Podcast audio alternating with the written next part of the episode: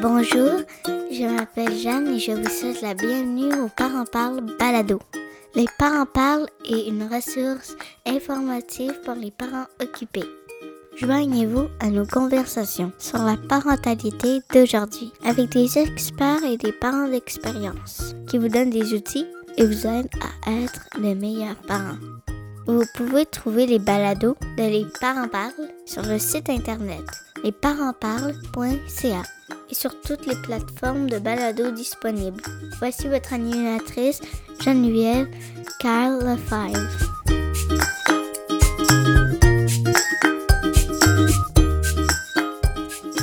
Bonjour et bienvenue à Les Parents Parlent. Nous sommes aujourd'hui dans la grande région de Montréal. Les Parents Parlent est une conversation qui aide à supporter les mamans et les papas. Notre mission est d'informer, d'éduquer et de supporter les parents avec des enfants de la petite enfance à l'adolescence. Les Parents Parlent est l'édition francophone de Parent Talk qui est née dans l'Ouest canadien. Si vous parlez un peu l'anglais, je vous invite à écouter nos balados à parenttalk.ca ou sur toutes les plateformes de balados disponibles. On a une belle grande liste qui vous attend. Mon nom est Geneviève Carl Lefebvre, je suis l'hôtesse et la productrice de Les Parents Parlent et de Parent Talk. Aujourd'hui, nous allons parler des pleurs excessifs du nourrisson. J'ai avec moi Suzanne Anctil, pédiatre. Bonjour Suzanne. Bonjour Geneviève, contente d'être encore avec toi pour un autre épisode. Merci d'être ici. On aime ça quand on aime ça enregistrer avec toi. Donc, est-ce qu'il faut s'inquiéter si un bébé de deux mois pleure là, plus que deux heures par jour? Ben, en fait, rapidement, je vais te répondre non. Rapidement, non. C'est sûr qu'il y a plusieurs causes pour qu'un bébé pleure, mais il faut connaître la, la norme, la normale un tout petit nourrisson, entre six semaines et trois mois, euh, peut pleurer jusqu'à trois heures par jour, puis on considère encore que c'est la normale. Surtout cet âge-là. C'est un âge où on essaie d'expliquer euh, ces pleurs-là euh, comme étant des pleurs physiologiques. Quand on dit physiologique, ça veut dire que c'est naturel, ça veut dire que ça fait partie de son développement normal, ça fait partie de la norme, que plus on avance dans le temps, on est un petit bébé, on voit plus euh, la lumière, les gens nous parlent, on entend de plein de simulations, plein de bruits, et à la fin de la journée, classique, ils vont pleurer. Euh, un peu comme je, je comparais avec un adulte qui a mal à la tête en venant de travailler. Donc, il y a eu beaucoup de choses dans sa journée et il a comme besoin d'évacuer, on va dire, du stress. C'est les hypothèses que les médecins vont avoir sur les pleurs à cet âge-là. Euh, beaucoup plus que d'appeler ça, euh, comme à l'ancienne, disons, une colique, en disant euh, il a mal au ventre. On a l'impression qu'il a mal au ventre, mais il ne peut pas nous le dire, ce, ce tout petit. mais il y a probablement plus un système neurologique en développement et qui a besoin d'évacuer son stress de cette façon-là, tout simplement plus que de, trouver, plus que de chercher un, problème de santé. Mm-hmm. Est-ce que tu vois ça beaucoup? Énormément. Ah hein? Moi, je travaille euh, depuis 13 ans maintenant. Euh, je travaille à l'hôpital de Saint-Eustache, ici près de Montréal, et en, clinique. Puis c'est un classique, c'est habituel. Euh, les premières visites, là, on voit les bébés autour d'un mois, ensuite deux mois, quatre mois. Et c'est un sujet qu'on doit aborder euh, parce que les, parents vont souvent chercher la cause, chercher une solution, vont se demander pourquoi bébé pleure. Euh, et il faut être capable d'être, d'accepter que ça fait partie de la norme. Là, je ne suis pas en train de dire que tous les bébés pleurent puis qu'on doit les laisser pleurer, euh, mais il y a un pattern assez classique. Souvent, c'est, ils vont être capables d'être bien une bonne partie de la journée. Ils vont être capables de, de boire euh, de façon normale, d'avoir des belles périodes de sommeil.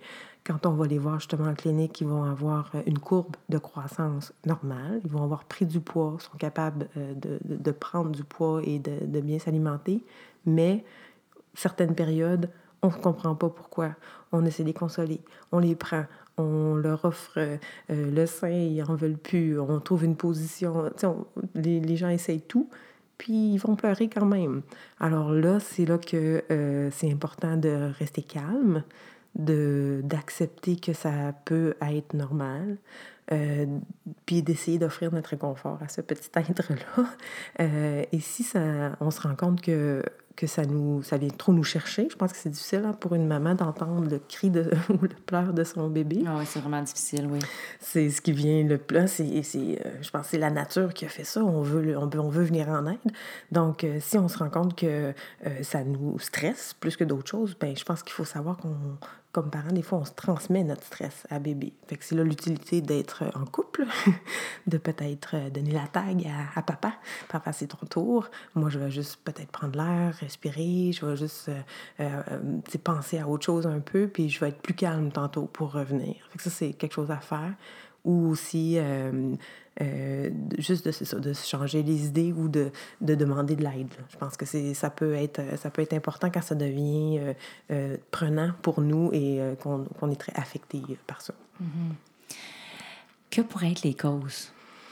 Bien, la première cause, la plus fréquente, pleurs physiologiques du nourrisson. C'est-à-dire, ce n'est pas une maladie, c'est pas une pathologie. Ça, il faut le savoir en premier. Par contre, c'est sûr qu'il y a mille autres raisons pourquoi un bébé va pleurer. Euh, on a des fois des hypothèses d'allergie aux protéines du lait, hein, de, de, de, problèmes de digestion. Des fois, les, les, gens vont penser à ça. Moi, je pense que c'est c'est correct d'y penser si on a beaucoup, de régurgitation associée, si les caca, les selles ne sont pas normales, si on a un bébé qui refuse d'être de boire ou qui prend pas bien du poids. Tu sais, quand il y a des choses qui accompagnent ça, on pourrait faire un essai euh, d'une diète ou d'un lait qui n'a pas de protéines du lait. Il y a des laits spéciaux, ou bien de demander à la maman qui allait d'enlever ça de sa diète pour une certaine période. On se fait un essai. Est-ce que le bébé s'améliore? Est-ce que c'est drastique? C'est évident qu'il pleure moins? Ben, d'accord. Euh, après, on fait un autre essai de reprendre la diète normale, puis est-ce qu'il se redétériore encore? Ça, ça serait vraiment la preuve qu'il y aurait une intolérance aux protéines du lait. Sinon, des fois, c'est juste un, hasard. Euh, le bébé s'améliore, fait que on ne veut pas faire partir une maman sur six mois de diète sans protéines du lait, qui est quand même difficile à, à faire. Euh, donc, c'est important de faire l'essai, mais aussi un autre, le réessai de, de réintroduire les protéines du, lait. Est-ce qu'il y a un moment qu'on devrait s'inquiéter ou, ou euh, c'est quand qu'on devrait s'inquiéter? S'inquiéter pour bébé, c'est certain que euh, quand, il des, quand toute la journée, le bébé n'est pas bien, quand on ne le reconnaît plus, notre bébé, on n'est pas capable d'avoir un, beau contact avec lui, disons qu'il n'est plus capable de, boire comme d'habitude, euh, bien sûr, un bébé qui fait de la fièvre, un bébé qui a des symptômes qui accompagnent ça. Euh, donc, c'est pas seulement il pleure, mais on va avoir des symptômes, je sais pas moi, de, de la toux, euh, des vrais, disons, des vrais vomissements, ou qu'il n'y a plus de tonus, il y a plein, plein de choses qui vont s'ajouter. Mais si c'est quelques moments de la journée où on pleure beaucoup, qu'on n'a pas de raison, et à d'autres moments, on est très, très bien, Là, il faut se dire que c'est probablement des pleurs juste physiologiques. On peut se dire aussi qu'on réserve ça à cette petite période-là du, euh, du six semaines, trois mois, quatre mois, cinq mois, mais c'est beaucoup moins fréquent à neuf mois. Je je pourrais pas vous, mettre pour dire que c'est normal qu'un bébé de neuf mois pleure trois heures par jour. Là, on n'est plus dans, même, euh, dans le même registre. Mm-hmm. As-tu déjà rencontré des parents dépassés par les pleurs excessifs de leur petit bébé? Euh, oui, oui, puis ils ont le droit. ils ont le droit. Souvent, hein. euh, je pense qu'un premier bébé, ça peut encore plus faire ça quand on se sent un peu diminué, on sait, on sait pas qu'est-ce, qu'est-ce qui est, supposé d'être. d'être. Euh, fait que c'est là qu'être en couple aide. C'est la famille élargie, les grands-parents, les amis aussi, d'autres gens autour de nous qui ont vécu la même chose. Moi, je pense qu'on a le droit de le dire à notre médecin quand on y va que on, quand on va au rendez-vous, euh, de, dire qu'on ne comprend pas, qu'on trouve ça très difficile, il faut le dire. Moi, ça m'arrive régulièrement de sortir la boîte de mouchoirs à ce rendez-vous-là du deux mois ou du quatre mois. Puis juste de, juste de le dire, des fois, ça, ça va aider. Puis de ne pas hésiter à, euh, ça, à, demander de l'aide. Euh, puis c'est une période aussi un peu fragile. Tout le monde est très fatigué, manque de sommeil. Euh, c'est une période difficile hormonale pour les mamans. C'est une période à risque pour la dépression postpartum. Fait que je pense qu'il faut se connaître, puis il faut jamais, jamais avoir peur ou avoir honte de demander de l'aide. Non, si on ne se reconnaît pas là, de vraiment, là, va voir ton professionnel de la santé. Mm-hmm. C'est très important. Bon, sur cette note, on va terminer euh, l'épisode d'aujourd'hui. Je te remercie, Suzanne, encore une fois d'être avec nous aujourd'hui. Pour nos auditeurs, si vous avez une question ou si vous désirez vous joindre à nous comme invité ou bien comme expert, vous pouvez nous contacter sur notre site internet allesparentsparlent.ca. Vous pouvez trouver les balados de Parent Talk ou de Les Parents Parlent sur iTunes, Apple Balado, Google Play, Podbean ou bien sur toutes les plateformes de balado disponibles. Vous pouvez également nous suivre sur notre page Facebook, Instagram ou Twitter. Quand vous avez une mini-minute de papa ou de maman, on aime bien savoir ce que vous en pensez. Faites-nous une petite revue sur Apple ou bien sur notre page Facebook.